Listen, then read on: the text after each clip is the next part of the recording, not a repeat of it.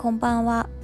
オーストラリア在住日韓夫婦片割れの花です。この番組では韓国人夫パクさんとの日常やオーストラリアの生活で気づいたことなどを発信しています。はい、えー、今日はね土曜日ということでね皆さんいかがお過ごしでしょうか、えー、メルボルンはね今日すごく天気が良くてですね。はい、えー、とってもお出かけ日和だったんですけれども、えー、私はねあんまり出かけず、え、ちょっとのんびりしていました。はい、え、でですね今日の、え、テーマなんですけれどもえー、と2日前ぐらいだったっけなあのライブをしたんですね、えー、その時にねちょっとご質問いただいたものがあったので、えー、そちらのね、え、テーマを話していこうかなと思っています、えでその時ねあの質問いただいたのが、え結婚の決め手は何でしたかっていうねことだったんですよね。でその時ねパクさんも一緒にあのライブをしていたのでパクさんにもちょっと理由を聞いたんですけれども、えー、ね私の方の、えー、お答えとしてはですね、えー、何だったっけな？何だったっけなって思い出せなかったらダメですね。えー、うん特に何だろううんまあ自然だったんですよね一緒にいてね。そこが私のなんか一番大きなとこかな。なんかそうですね。あの結婚する前にですねそもそも、えー、2年半ぐらいかな同棲期間があったんですね。で、えー、一緒に住んでいてまあとてもなんだろうな自然だったんですよね。うん居心地がいい一緒にいて居心地がいいしえー、まあ一緒に住んでるからもうなんかあれですね家族家族って感じになりますよね。なんかいて当たり前じゃないけどいないと変みたいななんかね、えー、なんかうまく説明できないですけどそういう感覚になってきましてこの人がいないね人生はなんか変変じゃないけど何て言ったらいいのかな。なんかわかんないですけどね。はい。まあでもうんそうですね。そういう感じかな。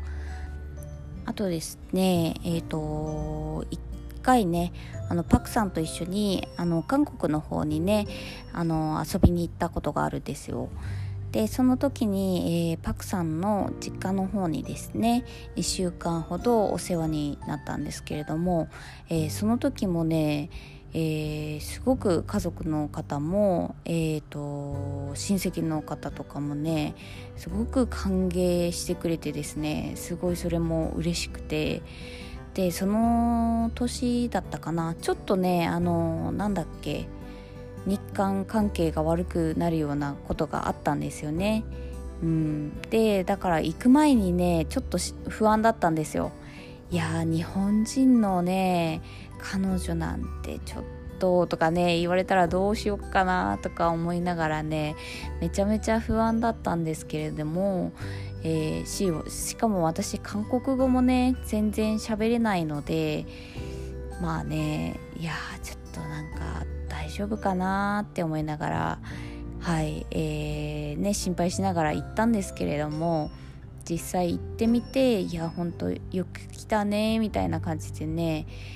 えー、なんか本当に何て言うんだろうななんか家族みたいな感じでね受け入れてくれて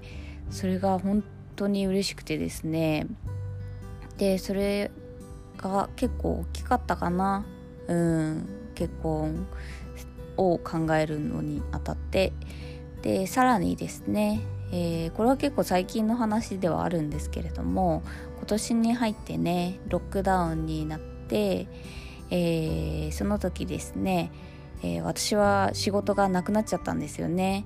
えー、まあしゃあないですよねその時はもう結構みんな失業した人とかも多かったので,、えー、でしかもですねあの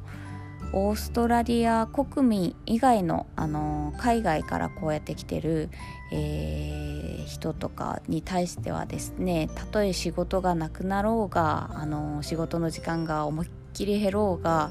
こうやって収入がねがっくり減った人に対しても何の何の手当もなかったんですよね。はい、えー、まあね国によっていろんなうん、なん他の国とかだったらね違うとかいう話も聞いたのでなんかうわ何なんだって思った時もねあったんですけれども。でそれでそういった状況で、えー、ちょっとしたなんだろうなアジア人差別みたいなのもなんか露骨に現れた時期とかでもあって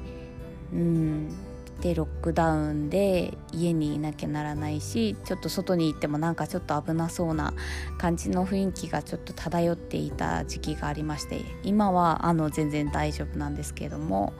でそれでうんでいつロックダウンが明けるかもわからないしコロナがどうなるかもわからないしもし何かあった時にこの外国人としてここに住んでいて何のねサポートもなくなんかね治療とかもちゃんと後回しとかにされずにちゃんとしてくれるんだろうかみたいなね、えー、まあどうなるか分かんない全く分かんない状況でかなり不安もあってですね。でその時私はねもう仕事があればねまだ外に行って人と会えたりとかしたと思うんですけどそういうのもなかったので、えー、結構ね落ち込んでしまってうん、でそんな時にあのなんだろうな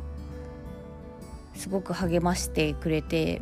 うんだったのがやっぱパクさんだったんですよね。まあうん。でなんだろうなそれであなんかこの人といればなんか大丈夫かもみたいなよくわかんないですけどそういう感じになりましてはい。うん。この人といればどこに行っても何があってもなんなんだろうななやっていけるかもなっていうような感覚があったからかな。なんだろうね。なんかうまく言えないですけど。うん。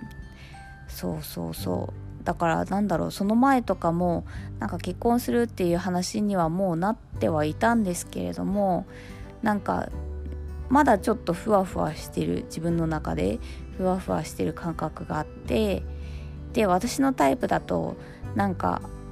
ちょっと心配性なところもあるので絶対結婚前とかマリッジブルーになるなって思ってたんですけどまあロックダウンでそういう状況にあって、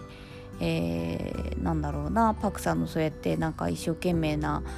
こう励ましてくれる姿とかを見てですねなんか迷いがなくなったかなっていうところですね。うん、そんな感じですかねなんかちょっとグダグダした感じのね話し方になってしまって申し訳ないんですけれども、えー、そんな感じでね私が結婚を、えー、決めた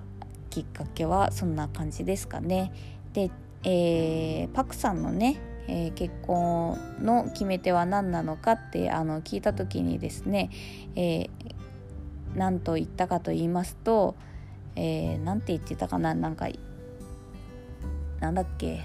イプネーってイプネーってね可愛いっていうような感じ可愛いとか綺麗とかっていう意味なんですけれども、えー、パクさんはそうやって見た目で決めたそうですね。なんてひどいんだかね。